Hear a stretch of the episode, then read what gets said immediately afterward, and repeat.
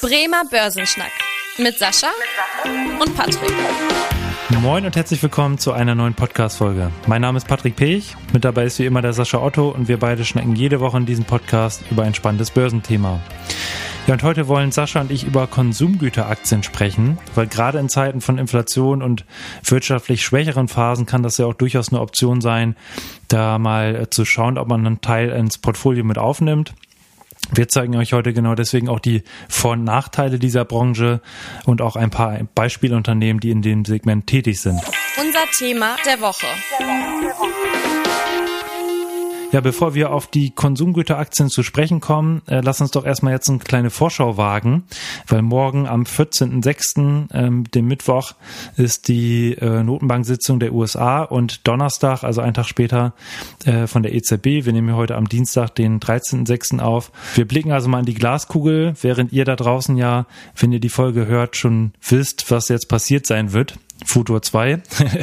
Sascha, erstmal deine Einschätzung. Was denkst du denn, wie verhalten sich die Notenbanker vor dem Hintergrund der aktuellen wirtschaftlichen, ja, leichten Abschwächung, aber trotzdem hoher Inflationsraten? Also ich gehe mal ganz fest davon aus, dass die Amerikaner jetzt mal eine Zinspause machen werden. Mhm. Das haben sie schon vorher angekündigt, dass das insbesondere sie zufrieden sind mit dem Zinsniveau, was sie aktuell erreicht haben.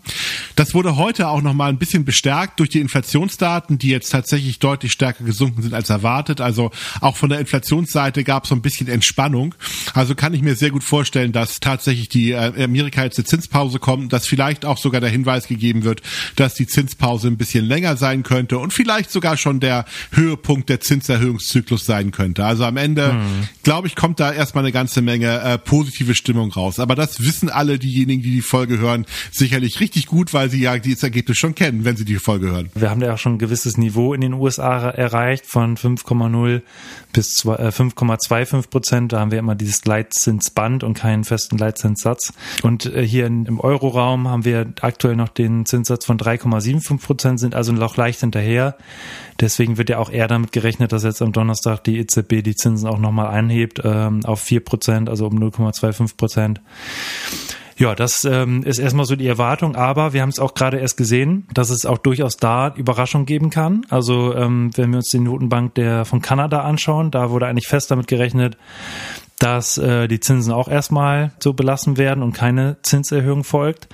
Da gab es aber jetzt auch den leichten Zinsanstieg. Deswegen da ist wirklich noch nichts äh, in Stein gemeißelt und äh, auch wird auch spannend zu sehen sein, was die USA hier machen. Da gehen wir dann in der nächsten Woche nochmal drauf ein. Ja, ansonsten der Blick auf die Wirtschaft. Ja, da gab es ja jetzt auch wieder eher, eher schwache Zahlen. Also Auftragseingänge gehen weiter zurück äh, in Deutschland hier und auch die Konjunkturzahlen für das Wachstum wurden auch leicht revidiert nach unten. Alles nicht so gute Zahlen, weiterhin aber ein guter Aktienmarkt. Das so ein bisschen die kurze Zusammenfassung. Das Börsenwetter. Äh, und ja, Sascha, also wir fassen nochmal zusammen eher schwache Wirtschaftsleistung aktuell, äh, aber hohe Inflationsraten. Würdest du sagen, das ist jetzt eigentlich so ein ja, guter Moment, um auch mal über so, so Konsumgüteraktien nachzudenken und das ins Portfolio mit aufzunehmen? Also grundsätzlich ist die Frage eigentlich immer ja oder nein. Also mhm. kann man nicht immer gleich beantworten, weil die Konsumgüterbranche hat ja tatsächlich einen ganz großen Vorteil und gegebenenfalls auch Nachteil. Es sind Güter, die quasi relativ wenig Veränderung aufweisen, eigentlich immer gekauft werden und dadurch natürlich dann auch eigentlich immer oder nie interessant sind, je nachdem, welche Perspektive man ein Stück weiter vereinnimmt. Mhm. Also im aktuellen Umfeld ist sicherlich der Konsumgütermarkt jetzt nicht unbedingt der Markt, der ganz, ganz stark im Fokus steht der Aktionäre. Das sind ja tatsächlich momentan eher die Technologieaktien. Aber auf der anderen Seite gibt es auch einige Konsumeraktien, die sehr, sehr gut gelaufen sind, so in den letzten Wochen, Monaten. Also auch da kann man sich sicherlich das eine oder andere rauspicken. Und jetzt muss man natürlich auch nochmal ganz klar sagen, der Konsumgütermarkt ist ja auch nicht so ein, es gibt ja nicht das Konsumgut. Hm. Ich sag mal, eine Zahnpasta ist mit Sicherheit was völlig anderes jetzt als ein Stück weit als Klebstoff oder als jetzt gegebenenfalls Nahrungsmittel. Da hm. gibt es ganz, ganz andere Logiken, auch ganz andere Zyklen, so dass man einfach nur ein Stück weit sagen kann, man muss auch bei den Konsumgütern sehr stark unterscheiden und äh, sich genau angucken, was man dort ein Stück weit auch kauft. Genau, und das ist auch so vielschichtig, dieser E-Commerce-Bereich. Deswegen können wir hier auch gar nicht unbedingt jetzt auf alle möglichen Unternehmen und alle möglichen Untersegmente eingehen. Und ich würde sagen, wir konzentrieren uns heute auch eher so ein bisschen auf die Basiskonsumgüter, weil es ja einerseits beispielsweise, keine Ahnung, Schmuck, Elektronik oder gegebenenfalls sogar das Auto, was der ein oder andere auch als Konsumgut bezeichnet, was ja aber eher in den Bereich der, der zyklischen Konsumgüter einzuordnen ist. Und die Basiskonsumgüter, was man eher schon sagen kann, das ist unverzichtbar, das kaufen die Leute auch in Krisenzeiten. Das sind also Güter, die irgendwie immer gekauft werden. Das sind eben auch Nahrungsmittel, Getränke und gewisse Haushaltsprodukte. Wenn wir uns da mal äh, drauf fokussieren, können wir auch mal so ein bisschen auf die Vor- und Nachteile eingehen, bevor wir dann einen Ausblick geben, was es eigentlich so für Unternehmen gibt, die in dem Segment tätig sind. Sascha, du hast schon gesagt, Vorteil äh, einerseits, dass die, die Produkte auch äh, in Krisenzeiten gekauft werden. Siehst du weitere Vorteile von diesen Basiskonsumgüteraktien?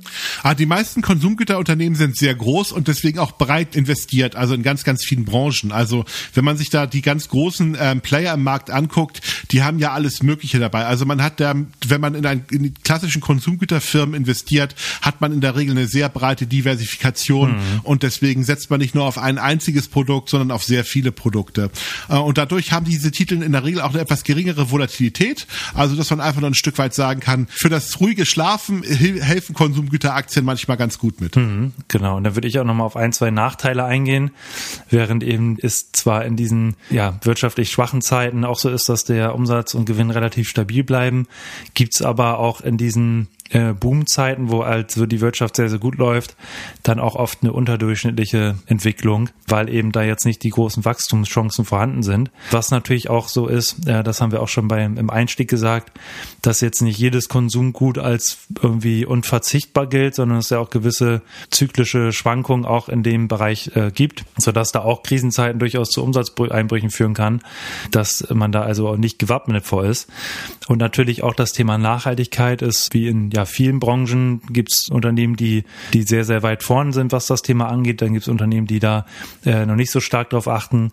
Und äh, deswegen auch hier für diejenigen, die das äh, Thema Nachhaltigkeit, denen das sehr am Herzen liegt, auch bei der Geldanlage, muss man eben auch spezieller hinschauen, ob da ein Unternehmen äh, irgendwelche Vorfälle hatte beispielsweise oder nicht.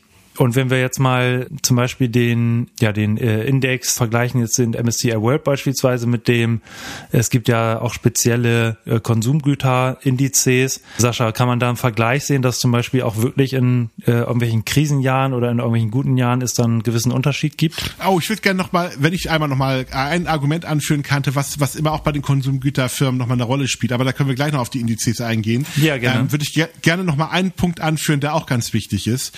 Und zwar die meisten Konsumgüteraktien sind relativ stark verschuldet. Also ähm, und zwar aus folgendem Grund: In den letzten Jahren die die, die, die galten ja doch als sehr solide, konnten hm. sich an die Kapitalmärkten sehr günstig Geld aufnehmen, haben das auch teilweise genutzt. Also gerade Firmen wie Nestlé waren da sehr sehr aktiv, haben sich also quasi wie eine kleine Bank oder wie eine sehr große Bank sogar verhalten und sehr viel Geld am Kapitalmarkt aufgenommen, um mit dem Geld Marken zu kaufen, weil viele Konsumgüterhersteller haben es jetzt nicht geschafft, in den letzten Jahren echtes Wachstum zu generieren. Also dadurch dadurch, dass sie, dass man mehr Mineralwasser oder mehr Schokolade oder so verkauft hat, sondern man hat eher gesagt, dann kaufen wir nochmal die bekannten Marken mit auf und das hat man über Verschuldung gemacht. Also das muss man auch so Weise nochmal klarer sagen. Deswegen sind Konsum, diese Konsumgüterwerte, die sehr hoch verschuldet sind, natürlich auch diesem Zinsänderungsrisiko ausgesetzt okay. Aber mhm. jetzt kommen wir nochmal zu den Indizes.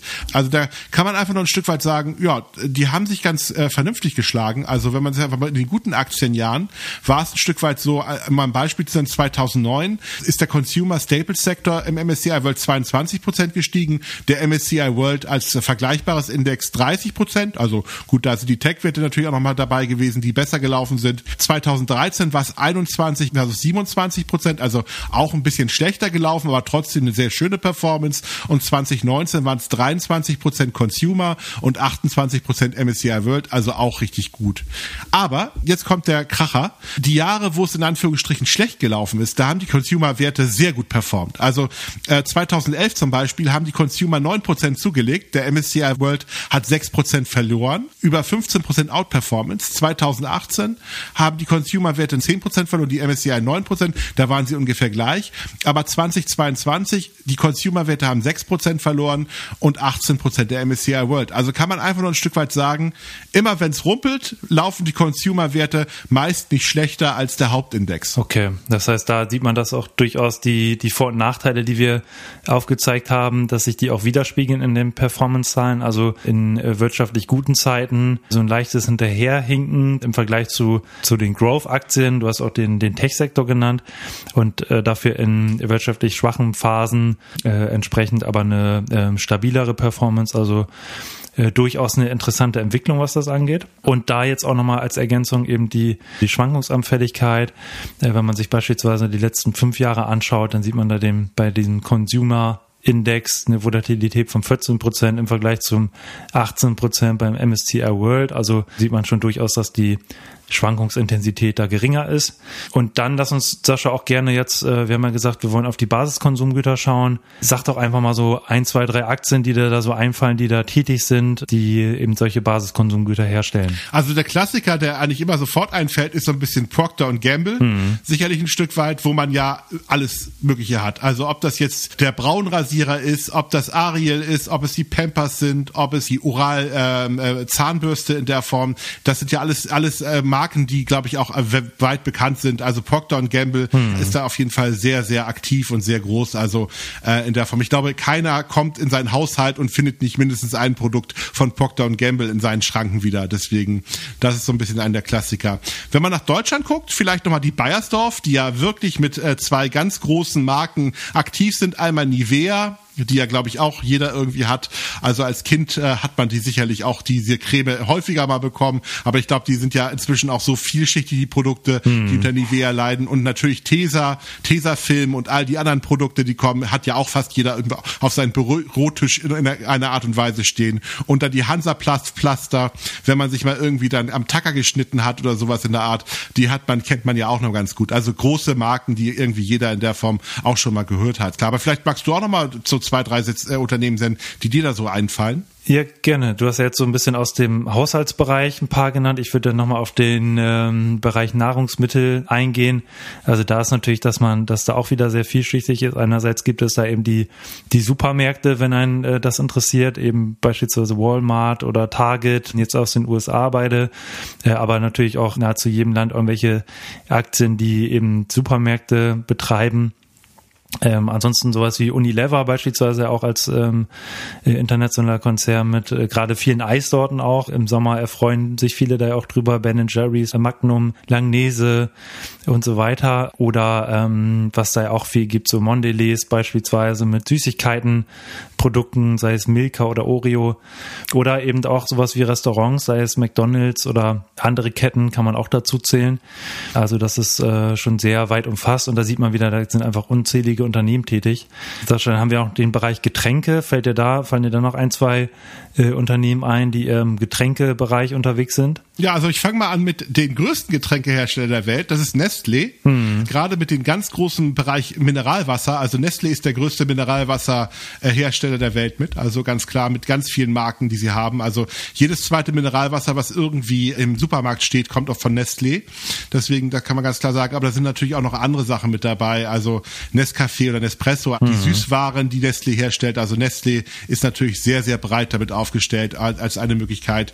Und dann natürlich ganz klar Coca-Cola, die natürlich auch jeder kennt als Getränkemarkenhersteller, PepsiCo als äh, Getränkemarkenhersteller, die natürlich auch das alles darstellen. Wobei man auch ganz klar sagen müssen, die sind inzwischen gar nicht mehr unbedingt nur Produzent von den ganzen äh, Süßgetränken. Inzwischen haben die natürlich auch unglaublich viele gesunde Marken dazu gekauft, oh, die äh, tatsächlich natürlich unter anderen Marken im Supermarktregal stehen als jetzt unter Coca-Cola.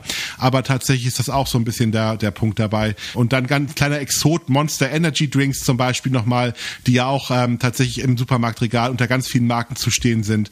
Und das sind so ein bisschen so Beispiele, die man so nennen könnte, wenn man das mal darstellt. Den Alkoholsektor machen wir gleich ja vielleicht nochmal, da kannst du ja vielleicht noch was zu sagen, weil da gibt's ja auch so ein paar Firmen, die die alkoholischen Getränke dann herstellen. Genau, und zwar ist das äh, jetzt auch natürlich wieder so eine Thematik im Bereich Alkohol und Tabak gerade auch, wo jeder Anleger sich dann auch überlegen muss, will er das jetzt im Portfolio irgendwie zum Beispiel mit aufnehmen, äh, aber zählt halt eben auch zu den Basiskonsumgütern auch wenn man sich beispielsweise immer die, die Aufteilung der ähm, einzelnen Segmente anschaut, ja, nach verschiedenen Kriterien gibt es da ja eben die einzelnen Sektoren und da zählen halt auch eben die ähm, Tabak- und Alkoholprodukte mit rein. Und beispielsweise sind das hier klassischerweise auch die Bierhersteller, sei es jetzt ein Heineken oder AB InBev, äh, was gerade ja hier wir Bremer, äh, uns Bremern auch bekannt ist, ähm, als eines der weltweit größten Konzerne in dem Bereich oder die Diageo ähm, als Alkoholproduzent gerade im hochprozentigen Bereich tätig. Ähm, genau, also da gibt's auch durchaus zahlreiche Unternehmen, die man da nennen könnte. Und Sascha, magst du denn nochmal abrunden mit dem Bereich Tabak, damit wir hier auch quasi die, ja, da haben wir Haushaltsprodukte, dann haben wir äh, die Nahrungsmittel, Getränke, den, den Alkoholbereich, den Tabakbereich genannt. Fallen dir da Unternehmen ein, die da tätig sind? Ja, Philip Morris zum Beispiel als ganz großes Unternehmen dann dabei.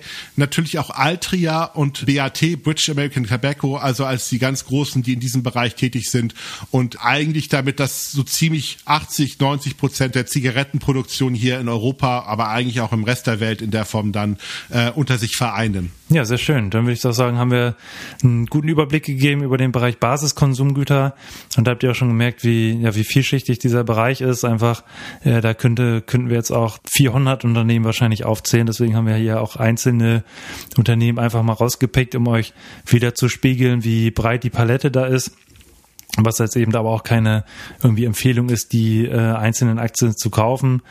Ähm, aber durchaus, wie wir schon gemerkt haben, äh, gibt es eben einige Vorteile auch in dem äh, Basiskonsumgüterbereich fürs Portfolio, aber eben auch einige Nachteile. Deswegen ist es auch mal gut, wenn wir uns die einzelnen Branchen anschauen. Und wenn ihr jetzt noch Wünsche habt, dass wir uns nochmal einen weiteren Sektor anschauen oder weitere Länder beispielsweise, dann schreibt uns doch gerne eine E-Mail an podcast.sparkasse-bremen.de oder auch hier bei äh, Spotify äh, unter die Themenwünsche. Und ansonsten freuen wir uns natürlich immer, wenn ihr auch eine Bewertung da lasst bei Spotify, bei Apple Podcast und äh, den Podcast an Freunde, Bekannte weiterempfehlt. Und wir freuen uns, wenn ihr in der nächsten Woche wieder einschaltet. Bis dahin, tschüss. Tschüss. Vielen Dank fürs Interesse. Das war der Bremer Börsenschnack, ein Podcast mit Sascha und Patrick. Noch ein kurzer Hinweis und an dieser Stelle liebe Grüße aus der Rechtsabteilung. Die gesprochenen Inhalte bilden die persönliche Meinung der handelnden Person, also in den meisten Fällen von Sascha und mir wieder.